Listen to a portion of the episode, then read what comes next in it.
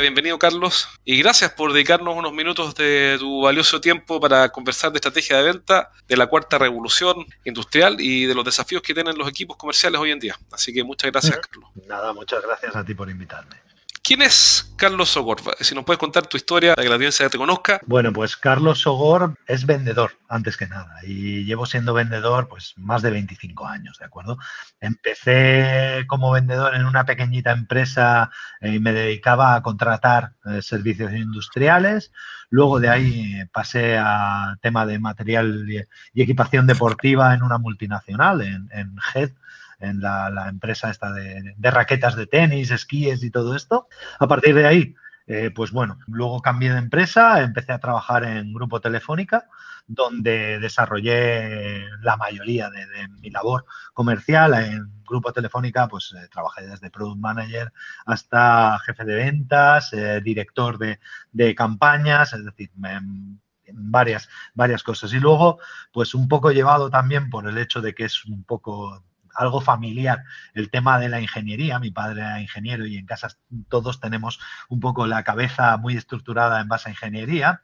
Eh, empecé a interesarme por el tema de la ingeniería de procesos y, me especialicé en la ingeniería de procesos en metodología Lean Six Sigma y en especial en metodología de procesos de venta y de marketing. Ya a partir de ahí el resto es historia. Empecé a diseñar procesos ya, sobre todo más que a diseñar, a optimizar procesos de venta para, el grupo Telefónica aquí en España y a partir de ahí, pues bueno, me, empezaron a pedir más cosas, eh, monté mi propia consultora y ahora básicamente pues soy un consultor estratégico, pero especializado muy mucho en el tema de optimización y creación de procesos y modelos de venta. Es decir, nosotros por, en, Mente Inteligente, que es mi consultora, básicamente no hacemos apenas mm, formación, no hacemos, no somos una consultoría al uso en el hecho de que no hacemos, no hacemos formación, no solemos hacer eh, cosas pequeñas, nos dedicamos básicamente, pues eso, montajes de, call centers, de grandes call centers,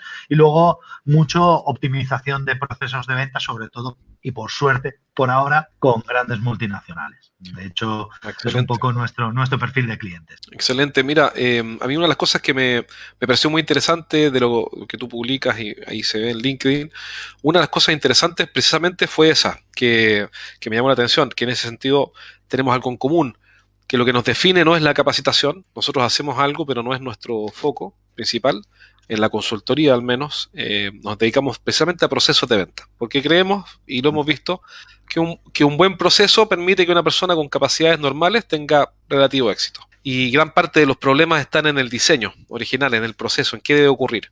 ¿Y qué piensas tú de eso? A ver, hay una cosa que está clarísima y nosotros por eso, desde, además desde la parte de ingeniería de procesos, eh, nosotros en Lean Sigma trabajamos siempre sobre eso. Eh, para que la gente que no lo conozca le quede un poco claro, Lean Six Sigma es eh, una metodología de ingeniería de procesos que se basa prácticamente, o por definirlo de alguna forma, en estandarizar en base al método científico toda la parte de eh, la ingeniería de procesos de una empresa. ¿Qué significa eso? Pues lo que buscamos básicamente es reproducibilidad y, predictibilidad. Es decir, nosotros no prometemos a nuestros clientes que si tienen un millón de dólares en ventas, en dos semanas van a vender cinco millones. Esto no va de eso. Esto no es, no, y si ahora eh, aprendes a utilizar esta táctica o esta técnica de PNL, pues resulta que vas a multiplicar. Nosotros no vendemos eso. Nosotros básicamente lo que hacemos es cogemos un proceso de ventas, estudiamos qué es lo que sucede de principio a fin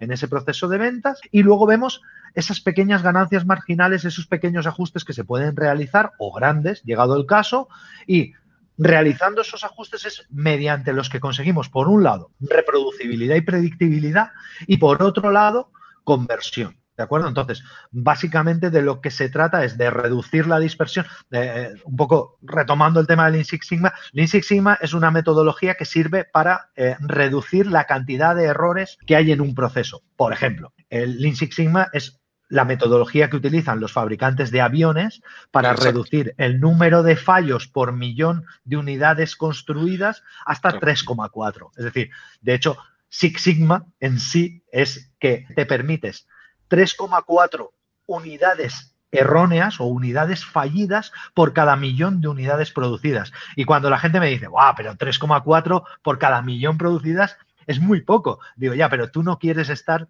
en el avión que tiene un problema eh, en, eso, si cada día, si cada día hay 10 millones de aviones, ahora no por el tema de la pandemia, pero si cada día hay 10 millones de aviones volando en el mundo, pues los que sabemos de ingeniería de procesos sabemos que 6 de ellos van a tener problema.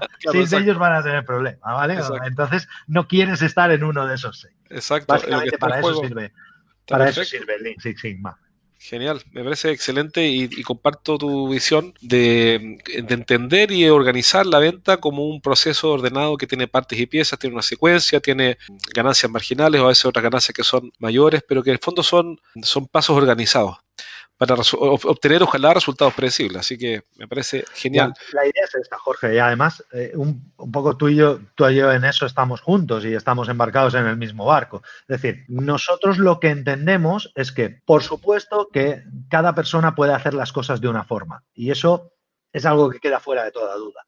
Pero si logramos estandarizar cada una de las cosas que hace, si logramos mm, parametrizarla, si logramos meterla dentro de unos márgenes y, hacerlas cada vez, eh, cada paso, cada acción del proceso, hacerla más diminuta para que no haya variación, para que no haya variabilidad entre ellas, llegaremos a un momento en el que podremos predecir el resultado. Y como digo, como le digo siempre a mis clientes, predecir el resultado no significa vender siempre, pero significa que, por ejemplo, si hemos decidido que en la parte de un proceso de ventas, en la fase de, conexión, resulta que hemos decidido que únicamente los clientes que estén en, un segmento determinado, con una capacidad adquisitiva determinada y además en un momento de compra adecuado, son los que te van a comprar y ya sabes que solamente esos son los que te van a comprar, cuando haces, por ejemplo, la primera llamada, cuando programamos un script en un call center o cuando estamos optimizando un script en un call center y llaman al cliente y le dicen, hola, buenas, mire, estoy hablando con fulanito de tal, sí, mire, tienes,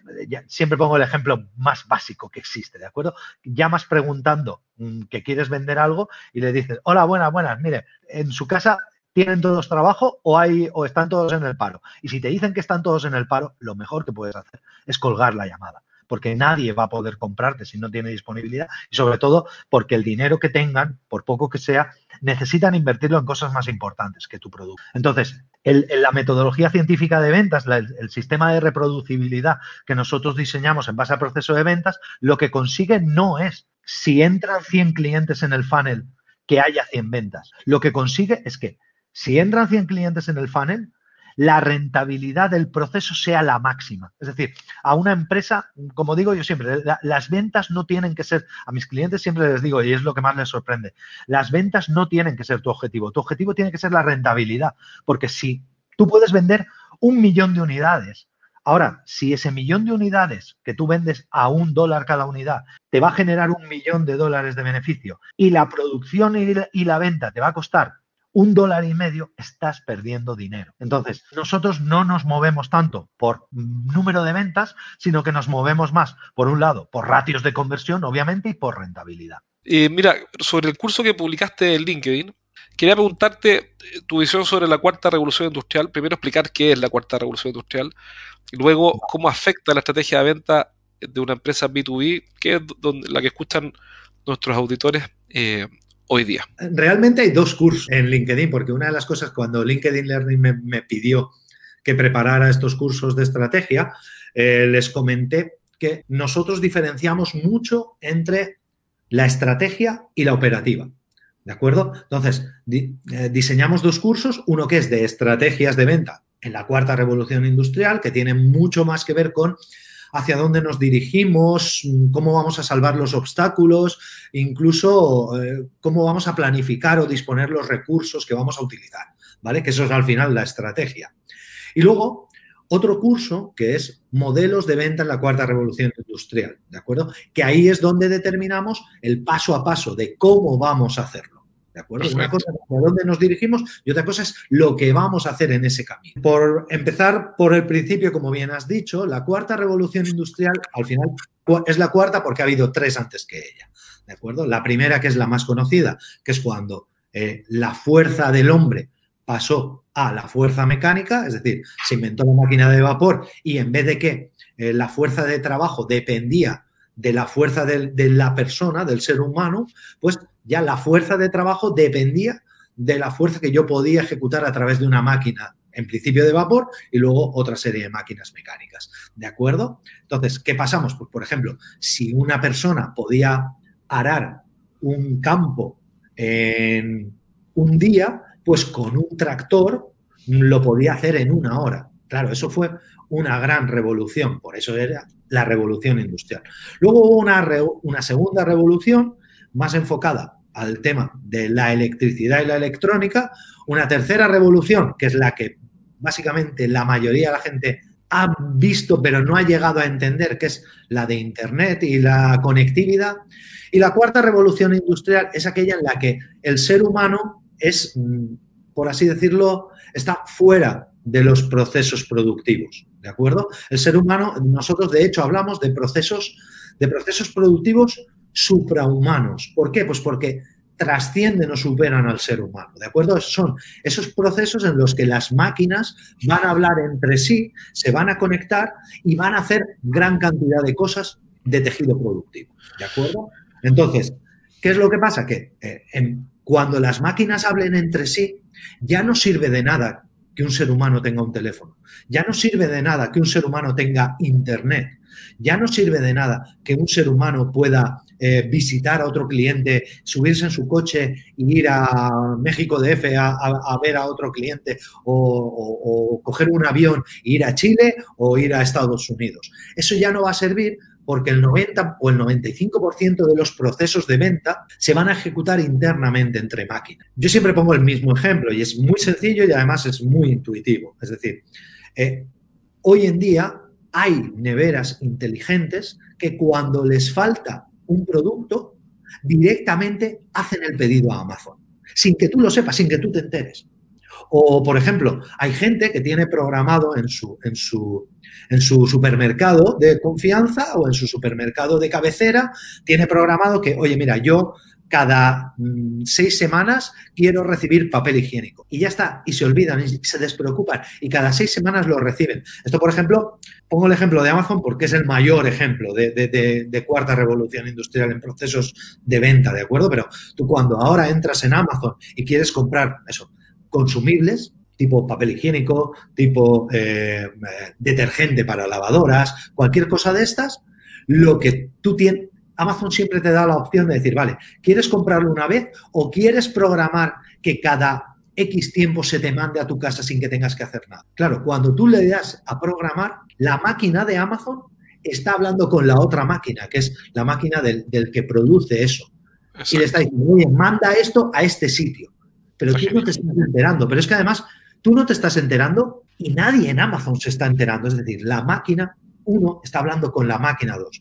Eso es un proceso suprahumano y eso es un proceso de ventas en la cuarta revolución industrial. Entonces, claro, todo lo que sabíamos de, de estrategia de ventas, incluso de modelos de venta, cambia con esta revolución industrial. ¿Por qué? Pues porque ya no hay personas que hagan cosas. Esa frase que teníamos hace 20 o 30 años los vendedores de no, vender es un arte y, y, hay que estar delante del cliente para conocer su feeling, para saber todo eso, en la cuarta revolución industrial pierde muchísimo de su valor.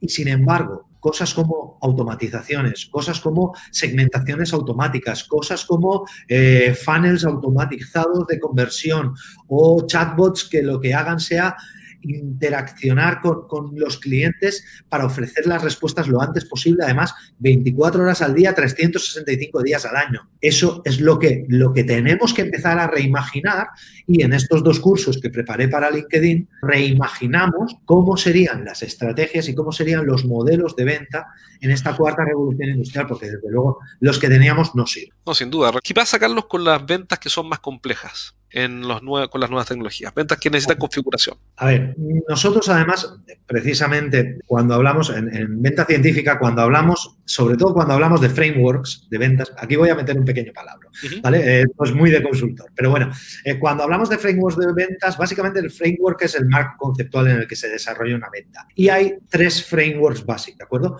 Un framework que es la venta transaccional, otro framework que es la venta directa y otro que es la venta consultiva. La venta transaccional es la que todo el mundo entiende y además los modelos de venta de cuarta revolución industrial en venta, en venta transaccional son bastante sencillos por lo que hemos hablado, es decir, Amazon ya los está poniendo en marcha. ¿Qué pasa con los modelos directos? Los modelos directos son aquellos en los que una parte, que es el vendedor, se pone en contacto con la otra parte y ofrece proactivamente un producto o un servicio, ¿de acuerdo? Ese framework directo o ese framework de venta directa, lo que llamamos de toda la vida venta directa, pues el, mayor reflejo, por así decirlo, es la venta telefónica. ¿de acuerdo? Donde alguien llama ofreciendo un producto.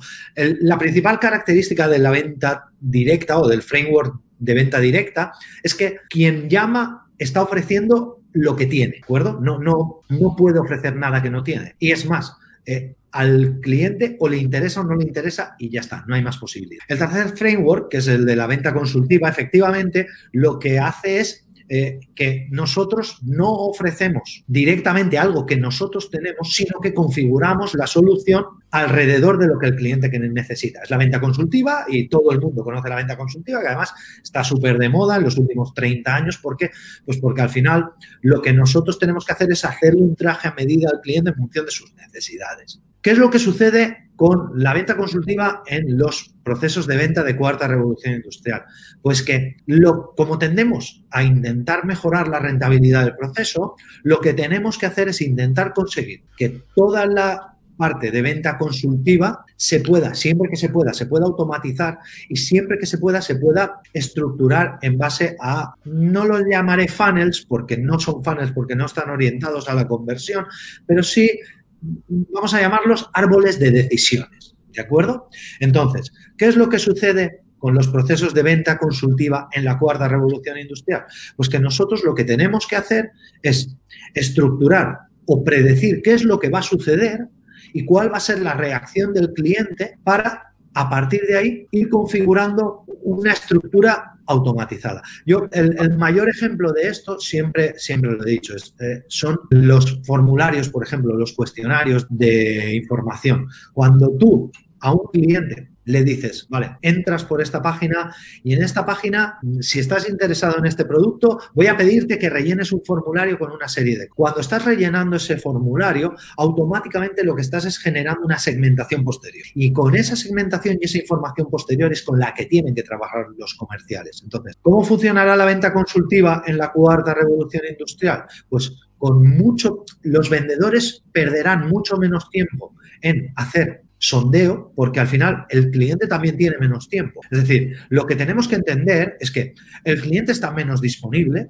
el cliente tiene menos tiempo y el cliente ya cuenta con una parte de información. Es más, eh, en esos árboles de decisión que estábamos hablando, el cliente ya hay una serie de información que no la va a pedir de nosotros, que no, sino que la va a buscar por sí mismo. Entonces, ¿Qué es lo que pasa? Que nosotros tenemos que empezar a configurar alrededor del cliente todos esos, esos guiones o árboles de decisión con esas posibilidades y cuantas más posibilidades valoremos, más posibilidades de acertar tenemos, en las cuales el cliente poco a poco se vaya dirigiendo por donde él necesite en cada momento hacia lo que a nosotros nos ¿de acuerdo? En todo sentido punto, porque hoy día de hecho hay software, creo que es el de IBM, no recuerdo cuál es, que hace todo un levantamiento eh, de jurisprudencia en los juicios escaneando documentos. Que, digamos, yo sé que es diferente, pero, pero, pero empieza a, analizar la información y a preparar las bases de investigación para que después los tome una persona. Exacto. Exacto. Básicamente, eh, además ese es el mejor ejemplo. Para que lo entienda todo el mundo, hace 30 años, y eso se ve muy, muy claramente en las, en las series de abogados. Si, son aficionados a las series y a las películas de abogados, en las series de abogados había una figura que era la del pasante o la del abogado asistente. El pasante o el abogado asistente básicamente lo único que hacía era recopilar toda la información que había alrededor de ese caso o todas las posibilidades que se podían producir, toda la jurisprudencia anterior que había y se la pasaba al abogado para que el abogado ya simplemente hiciera la parte ejecutiva, es decir, que decidiera qué es lo que iba a tomar o qué es lo que iba a utilizar en el juicio. Yo eh, a todo el mundo le recomiendo una cosa, o sea, si, si alguna, tú has hablado de IBM, si, si queremos saber las posibilidades que tiene el tema de la inteligencia artificial y el machine learning, no hay nada como entrar en buscar en Google Watson. Watson es precisamente el algoritmo de IBM, el algoritmo que IBM creó de inteligencia artificial. Watson es tan potente que IBM se ha dejado la fabricación de equipo. Es decir, IBM hace cinco años, o hace seis años, no recuerdo ya bien, pero vendió todo. Antes había ordenadores de IBM, había servidores de IBM. Ahora todo eso pertenece a Lenovo. ¿Por qué? Porque IBM se ha dado cuenta que donde está su potencial es en la inteligencia artificial. Y Watson, que es el algoritmo base de inteligencia artificial de IBM, es el que nos permite hacer cualquier cosa, desde transcripción inmediata de voz a texto, eso es potentísimo cuando estamos, por ejemplo, eh, hablando con un cliente. Eh, claro, si, si el algoritmo es capaz de reconocer lo que el cliente está diciendo, simultáneamente buscar las palabras clave, relacionar esa información, como bien has dicho tú, lo que pasaba en un juicio y tal. Bueno, pues imagínate un algoritmo que sea capaz de, mientras estás hablando con el cliente, y eso, por ejemplo, nosotros ya lo estamos desarrollando en algunos CRMs eh, inteligentes, ¿de acuerdo? De hecho, Salesforce está planificando tanto Salesforce como HubSpot están planificando ahora cómo van a desarrollar ese algoritmo para que cuando tú estés lanzando una llamada con un cliente en tiempo real, el algoritmo está escuchando lo que dice el cliente, etiquetando las palabras clave y mandándote información sobre el producto relacionado que puedes ofrecerle. Claro, ¿qué es lo que pasa? Que cuando eso lo hace el algoritmo, el conocimiento del vendedor pasa a segundo plano. La habilidad del vendedor pasa a segundo plano. Incluso me atrevería a decir que la actitud del vendedor pasa a segundo plano. ¿Por qué? Pues porque el vendedor se, se convierte, como tú has dicho muchas veces, en un mero ejecutor de la estrategia. Es decir, el, programa ya le está diciendo, oye, recomiéndale esto ahora. Oye, te ha dicho esto, recomiéndale esto. Oye, te ha dicho esto, puedes pasar directamente al cierre porque eso es que ya está maduro. Y todo esto, claro, lo que nos permite también, por un lado, es reproducir más los resultados, nos permite que, que incluso, como digo yo, no haya una gran diferencia de ventas entre todos los vendedores. Es decir, todos los vendedores más o menos sean igual de productivos. O tengan ahora o no? De conversión y además nos permite reducir el tiempo entre, el, entre la incorporación del vendedor y la nueva venta. Y eso, en entornos de alta rotación, que es a los que vamos a atender también en, en, los próximos años, el vendedor, en entornos de alta rotación, ojo, tanto a alta rotación de vendedores como de alta rotación de productos. ¿Por qué? Mm. Pues porque resulta que los equipos de venta y nosotros hemos, eh, en el curso precisamente, en el curso de, estrategias de venta en la cuarta revolución industrial hablo de ello, eh, se van a generar células de trabajo, que esas células de trabajo van a, van a estar compuestas por el algoritmo de inteligencia artificial y vendedores. Y el vendedor en cada llamada o en cada interacción puede que esté vendiendo un producto distinto, porque lo que sí que vamos a tener claro es que cada vez vamos a atender menos a los...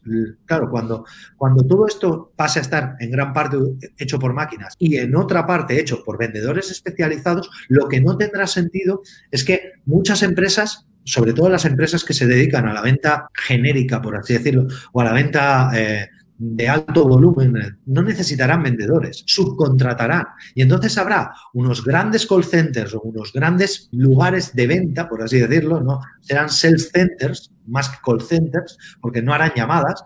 Y en esos sales centers lo que habrá será un montón de gente y, y en este caso, si yo fuera un operador de ese sales center, lo que haría sería sentarme delante de mi ordenador y en la pantalla me va a salir, oye, fulanito de tienes, en 10 segundos vas a tener que hablar con fulanito de tal, que envió una solicitud a través del formulario de contacto de la página tal pidiendo información sobre tal producto, hemos visto que lo que más le interesa es esto, esto y esto porque ha rellenado ese formulario y tienes que sondearle sobre estas opciones. Se ejecutará un marcado automático. Yo hablaré con esa persona a través de Zoom, a través de Skype, a través de Teams, a través de teléfono, da igual, se ejecutará ese marcado automático. Yo empezaré a hablar con esa persona. El algoritmo estará escuchando la conversación y me irá presentando soluciones y me irá diciendo, oye Carlos, pregúntale esto o mm, pregúntale sobre no sé qué, o ofrécele tal cosa, o ofrécele un... Incluso en el momento de cierre, dependiendo esa es otra cosa por la que estos procesos son suprahumanos. Es decir, llega un momento en el que trascienden a la velocidad que nosotros tenemos de raciocinio. Por ejemplo, la inteligencia artificial puede detectar el titubeo en la voz, puede detectar eh, si estás respondiendo en menos de 0,6 eh, segundos, que es el tiempo que necesito para saber si eso lo he razonado o no lo he razonado. ¿Qué significa? Si tú me estás respondiendo antes de 0,6 segundos, es que estás muy convencido de la venta, con lo cual la inteligencia artificial me va a decir, oye, este tío está muy caliente, intenta pasar al cierre cuanto antes. Con lo cual, Claro, todo eso va a revolucionar por completo la forma de vender y va a haber que estar preparados. Por eso hablo de sales centers, por eso digo que las empresas hablemos, tener Hablemos de ese punto. Hablemos de ese punto, Carlos, de, estar preparados, porque, por ejemplo, ¿quiénes escuchan este programa? Este programa lo escuchan distintos tipos de público, pero normalmente son gerentes o dueños de, dueños de empresas medianas, entonces como un público muy común, y otros que son gerentes de grandes compañías. Son los dos perfiles con los que me he topado, por supuesto que hay más, más gente, pero digamos, pero son dos perfiles que me, me he encontrado cuando me contactan por el podcast. Entonces, supongamos el caso de un gerente de una empresa mediana que está en alguna parte, o está en España incluso, y tiene una empresa de ingeniería y hacen, o más simple, hacen, hacen eh, una empresa de arquitectura, una empresa de arquitecto. Y te escucha decir esto, debe pensar, yo estoy frito porque no tengo ni a Watson ni presupuesto para inteligencia artificial, ni puedo contratar a Carlos Sogor, entonces, ¿qué hago? Eh, la, que se pregunta una persona que te escucha es básicamente, bueno, ¿y cómo puedo resolverlo yo? Si está todo lo que estás contando hacia todo el sentido del mundo, pero pasan dos cosas. Una, que se ve como un futuro lejano, primera pregunta, si es así o no. Segunda, eh, que se ve algo inalcanzable, algo para grandes compañías, para grandes inversiones. respondiendo a la primera pregunta es, está tan lejano como queramos imaginar. Es lo que he dicho, si entras en Amazon prueba a comprar papel higiénico o, o yo qué sé, o máscara antiojeras o cualquier cosa de estas y verás que de abajo te pone un botón en el que dice, ¿quieres comprar recurrentemente? Y si le dices que sí, olvídate. Ya está aquí, ya, ya, ya no es lejano, ya es hoy. Si entras en Watson y ves todo lo que hace, no es lejano, es hoy. Si entras en una tienda virtual, en una tienda online y hablas con un chatbot y le dices, eh, quiero información sobre el último teléfono de Samsung o de Apple o de no sé qué, no es lejano, es hoy. La única diferencia que va a haber es, por un lado, si efectivamente todo se puede eh, someter a automatizaciones y a robotización, inteligencia artificial y machine learning, que la respuesta es no. Y por otro lado, lo que tenemos que ver es lo que va a tardar mi sector en adaptarse a eso. Lo único que sí que es cierto es que el último del sector que se adapte a eso mm. está muerto. Porque además, eh, a diferencia de la, la, primera revolución industrial, esto es una cosa que pasa también con las revoluciones, ¿de acuerdo? La primera revolución industrial tardó en llegar casi 70 años a todo el mundo, ¿de acuerdo? Es decir, desde el primer país, que fue Inglaterra, donde se desarrolló la máquina de vapor, hasta el último en el que se incorporó, pasaron 70 años. La segunda revolución industrial, que fueron las comunicaciones y la electricidad, pasaron cerca de 50 años en llegar a todo, ¿de acuerdo? La digital, la revolución digital, que fue la tercera, que fue Internet, tardó menos de 25 años. La cuarta revolución industrial se espera que tarde menos de 10 años en fumigar el mercado, porque, o sea, nosotros ya no hablamos de, de eh, esto va por aspersión. Esto no, no va por.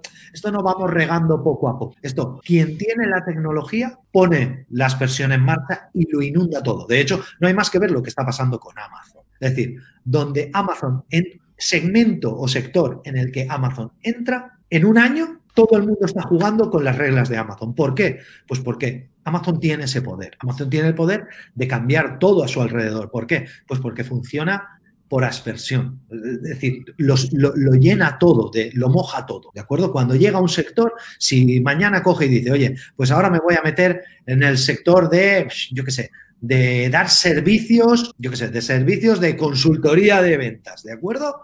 Bueno, pues en un año todos estaremos bailando al son que dicta Amazon.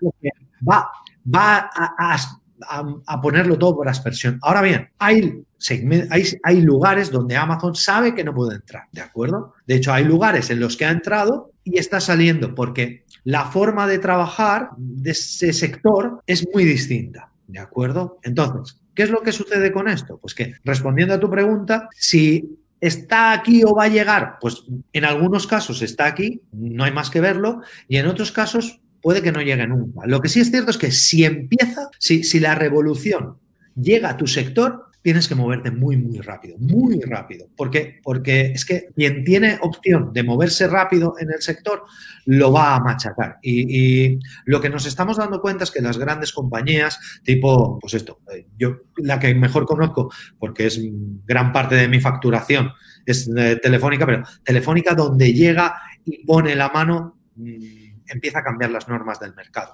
Es decir, si Telefónica mañana cogiera y dijera, oye, me voy a poner a vender alarmas, como ha sucedido en España, pues mm, automáticamente todo cambia porque, porque Telefónica ha entrado ahí. Si Amazon entra en un sector, todo cambia porque Amazon ha entrado ahí. Si Inditex entra en un sector, todo cambia porque Inditex ha entrado. Entonces, mi consejo para los que nos están escuchando, si aún no ha habido cambios en el sector, puedes permitirte el lujo de empezar a hipotetizar sobre lo que va a pasar, ¿de acuerdo? Ahora, si ya hay algún tipo de cambio en el sector, lo que tienes que hacer es buscar la forma de acelerar. Y lamentablemente, y en esta cuarta revolución industrial, solamente hay dos formas de acelerar. La primera es dinero, tener muchísimo, muchísimo, muchísimo dinero y o contratar consultores. A ver, si es cierto que al final un consultor o como es tu caso, como es el mío, lo que ofrecemos no es un conocimiento. Lo que ofrecemos es una gran cantidad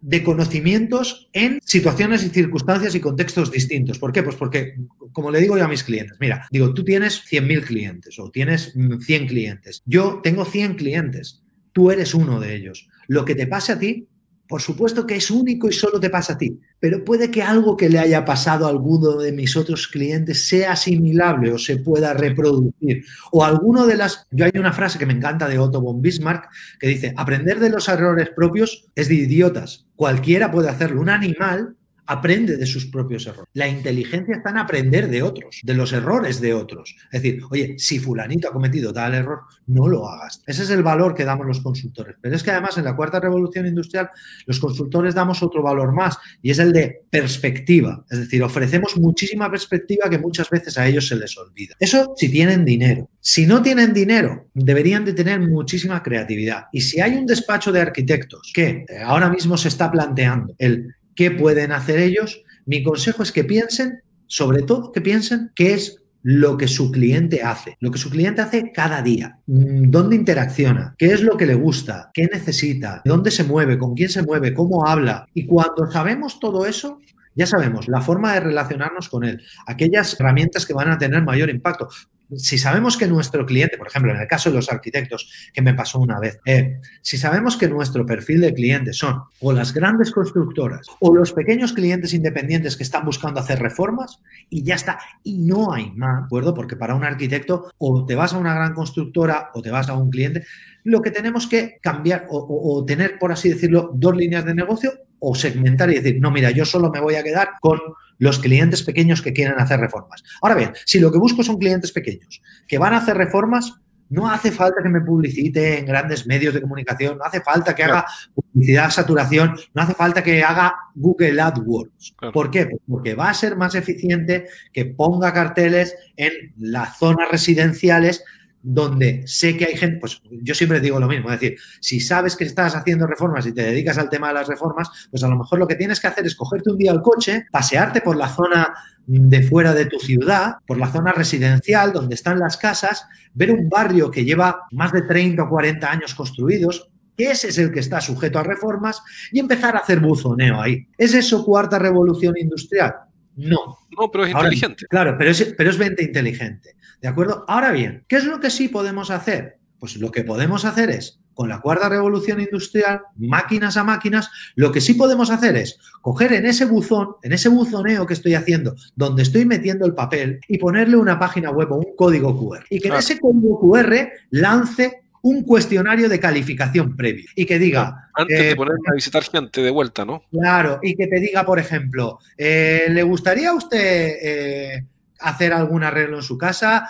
¿Cuánto tiempo hace no sé qué? ¿Cuánto hace que le revisaron su tejado? ¿Cuánto tiempo tienen sus ventanas? ¿Sus ventanas están aisladas? ¿No están aisladas? ¿Cuánto están? En algún momento, Carlos, entonces, en algún momento hay que generar datos para alimentar información. No somos nadie. Sin datos no somos nadie.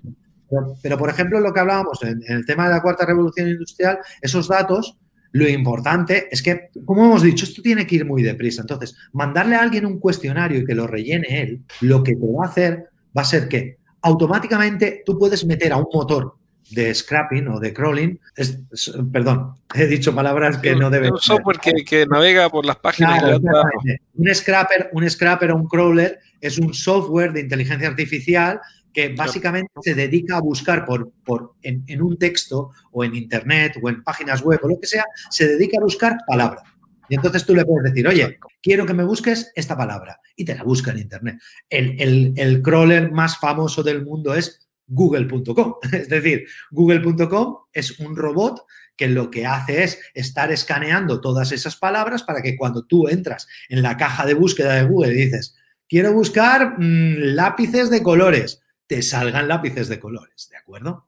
Bueno, pues esa información, ese etiquetado, tiene que ser lo más rápido posible. Y para eso necesitamos máquinas. Pero sí, obviamente, esas máquinas necesitan leer datos y los datos tienen que estar estructurados de alguna forma, con lo cual hace falta una previsión de cómo los vamos a. Ahora, esto, esto, todo esto software, la otra vez vi hace vi el, una demostración que probablemente la viste, no sé, del, de un call center de Google, que un software, un bot. Ya por teléfono hace una reserva en el restaurante. Sí. Incluso corrige a la persona que le responde. Claro. Porque ponte tú que le dijo, ¿cómo se llama el Google? ¿Cómo se llama? ¿Te acuerdas? Pero, pero era bien eh, impresionante. Sí, pero ah, recuerdo haberlo visto, no recuerdo el nombre. pero, ya no es nuevo, esto ya tiene un par de años. Es una opción de Google Es una opción de Google y, el, y, el, software llamaba y, decía, buenas tardes, me gustaría reservar una mesa para cuatro personas el día jueves 2 y la persona, algo así, ¿no? Y la persona no, sabe. Lo que, le decían, es que tenían distintas horas disponibles, si podía ser a una hora, le decían que no, entonces improvisaba una... Improvisaba la respuesta y en alguna parte la persona entendió mal y, entendió, por ejemplo, que eran para cuatro personas eh, o para dos personas el jueves cuatro. Y el software la corrige y le dice, no, no, no, dije para cuatro personas el jueves dos, ponte tú que era algo así. Entonces, además de, de, donde da las opciones, como tú mencionas, el software la corrige y eh, la persona que respondió el teléfono jamás se enteró que era un software. Claro, eh, esa es la Ahora, ¿cuál es mi punto? Mi, punto, a ver qué opinas tú de esto, es que si, si eso lo está haciendo Google, obviamente en algún minuto lo va a masificar como servicio. Y el costo de estos servicios debería bajar, así como Google Suite, como, como Office 365, eh, que, que, vale, que sé yo, 7 dólares, 10 dólares al mes o, o 15. ¿Qué piensas tú de eso? Hay una cosa que, por ejemplo, la, cosa más sencilla, ¿de acuerdo? De, ejecuciones de comandos de voz. Y antes estábamos hablando de Watson, ¿vale? Watson hace transcripción de, voz a textos, ¿de acuerdo? Hace 10 años había un software que se llamaba Dragon Voice. Dragon, el más famoso Dragon. Sí, sí, sí. Dragon Voice, ¿vale? Ese software hace 10 años costaba como mil dólares la licencia. Sí, yo lo vi 800 euros por ahí alguna vez. Claro, ahora, ahora Watson lo hace gratis. Entonces, lo que sí tiene un poco, y volviendo a lo que hablábamos antes, es decir, con este, ¿qué le diría yo a este arquitecto que, que está pensando, oye, ¿y esto a mí cómo me afecta? Tú piensas lo que puedas resolver hoy o lo que puedas hacer hoy. Te voy, a explicar una cosa que hemos, que hemos, trabajado hace poco con un cliente. Esto es sencillísimo y la verdad es que no entiendo cómo no hay más gente haciéndolo, ¿de acuerdo? Este cliente es la mayor empresa de entrega de botellas, de bombonas de, de gas a domicilio que hay en España. ¿Cómo se hacen las bombonas de entrega a domicilio? Pues tú llamabas a un teléfono, oye, mira, que necesito, y más ahora que aquí en España es invierno, oye, que necesito dos botellas de propano o necesito dos botellas de butano. Te pedían la dirección, rellenaban la dirección y con esa dirección generaban un albarán, se lo mandaban al transportista y te decían, vale, mañana entre las 4 y las 7 vamos a ir a entregarse. ¿Qué es lo que hemos implementado con ellos? A través de un sistema que se llama Asterisk, que es gratuito, es de software libre, lo que pasa que luego la programación hay que pagar la parte, pero a través de Asterix, como, como, como Asterix, el de el, el, personaje de Uderzo y de, de Dargau, pues es el mismo, solo que en vez de acabar en X, acaba en SK. ¿De acuerdo? Bueno, pues Asterix es un programa que lo que hace es recoge voz. Es, es, es como una centralita o como un buzón de voz no es más, ¿de acuerdo? Solo que a ese programa lo que hace es codifica esa voz en MP3. ¿Qué es lo que pasa? Que cuando yo ya tengo la voz en MP3, yo le puedo poner el algoritmo de Watson a transcribir y tú llamas ahora mismo a esa empresa. Hola, buenas, mira, quería pedir dos botellas de butano eh, y te dice la locución, porque además es una locución que está hecha con voz humana y todo, porque sabemos lo. Siempre hay que pedir los mismos datos y esto es bastante habitual. Entonces, vale, pues dígame por favor su dirección. No lo está diciendo una persona, lo está diciendo un robot. Solo que dice, dígame por favor su dirección, además con este tono para que quede mejor. Cuando termina de decir la dirección, muy bien, ¿podría decirme un número de teléfono de contacto? Muy bien. Y dígame su correo electrónico si quiere, si quiere que le notifiquemos de cuándo va a recibir la botella por correo electrónico o por mensaje, dígame su móvil o su correo electrónico. Automáticamente eso queda registrado. Todo lo que va cantando la persona queda registrado. El algoritmo lo traduce y lo transcribe a texto. Se le generan las etiquetas. Y además se genera un formulario vocal que cuando el cliente responde la primera respuesta, eso se asocia al campo de dirección del albarán de entrega.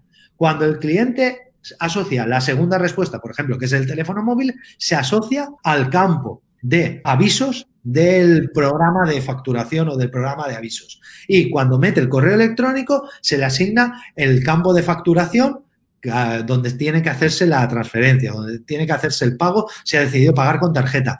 Si elige pagar con tarjeta y dice los 20 dígitos, esos 20 dígitos van al campo en el que... Y todo eso se hace automático. Asterisk es una herramienta de código abierto, Watson es una herramienta de código abierto, diseñar los formularios es bastante sencillo y programar un robot, joder, Facebook ofrece gratuito sus chatbot. O sea, es que hoy en día, con herramientas casi gratuitas, Podemos, hacer, podemos hacer ventas en la cuarta revolución industrial, podemos hacer ventas suprahumanas. No, no hace falta ser Amazon. Cualquiera puede hacer. Mira, me parece genial porque lo que quiero instalar eh, como idea es que este no es el futuro y que esto no es para Amazon y que si no eres Amazon estás liquidado y que si no tienes un presupuesto de inversión y de innovación y desarrollo eh, estás frito, sino que con herramientas de bajo costo puedes hacer bastantes cosas. La otra vez probamos con un cliente algo mucho más simple que lo que comentaste tú, pero básicamente fue configurar un chatbot e ir corrigiendo algunas respuestas y el chatbot tomó un tercio de los leads. Es decir, antes llegaban de Google Ads al formulario y ahora un tercio se va por el chatbot y funciona perfecto. Y entonces, y, el punto quiero tocar, quiero poner ahí, bueno, ese chatbot creo que vale 10 dólares al mes o 15. Claro, Entonces estamos hablando de que no hay que, que, que, es el punto que quería instalar, porque si no queda la idea de que, en el fondo, de que tú vienes bajándote una nave espacial y que tus clientes son poco menos que Amazon y Nestlé, y si no es ni Amazon ni Nestlé, todo el mundo está. Y eso muy, por ende, es muy interesante lo que estás diciendo, porque de, hecho, un caso real, de una empresa real, con un presupuesto súper razonable, con herramientas de código abierto. Eso no quiere decir que quien te está escuchando tiene que eh, tomar un curso de programación. No, pero puede contratar un asesor, puede contratar un programador, puede. Entonces, y, todo con inversiones que son eh, súper razonables. Ya estamos llegando al, término de esta conversación. Realmente ha sido súper entretenido. Tomé un montón de apuntes sobre, bueno, varias cosas las que hemos conversado, sobre mm, lo que tú llamas metodología científica, que es una que en mi opinión también es la aproximación correcta, ¿no? El proceso de venta. Así que, oye, muchas, muchas gracias Carlos, por la conversación de hoy día. Fue súper interesante. Los ejemplos que diste fueron muy buenos, también muy aterrizados. Por ende, si estás escuchando este programa, no te quedes con la idea de que este es el futuro, esto es hoy día y que hay que hacer grandes inversiones. Ahí Carlos dio ejemplos de software de 350 dólares, yo di un ejemplo de un chatbot de 10 dólares. Eh, por lo tanto, estamos hablando del mundo real, de, precios razonables, de, cosas que, más probablemente uno las vea lejanas por desconocimiento, pero una vez que te metes, por ejemplo, yo mismo configuré el chat para cerrar la idea, y, no tuve que tomar un curso, sino que vi más o menos cómo funcionaba y qué sé yo, en 15 minutos ya estaba usándolo. Eh, por lo tanto, esta tecnología no es que tú tengas que programar y tomar, ir a la universidad a estudiar ingeniería informática, sino que basta, basta con, con, tener las ganas. Yo creo que yo me quedo con eso también, con tener las ganas y el entusiasmo y la decisión de dar los pasos.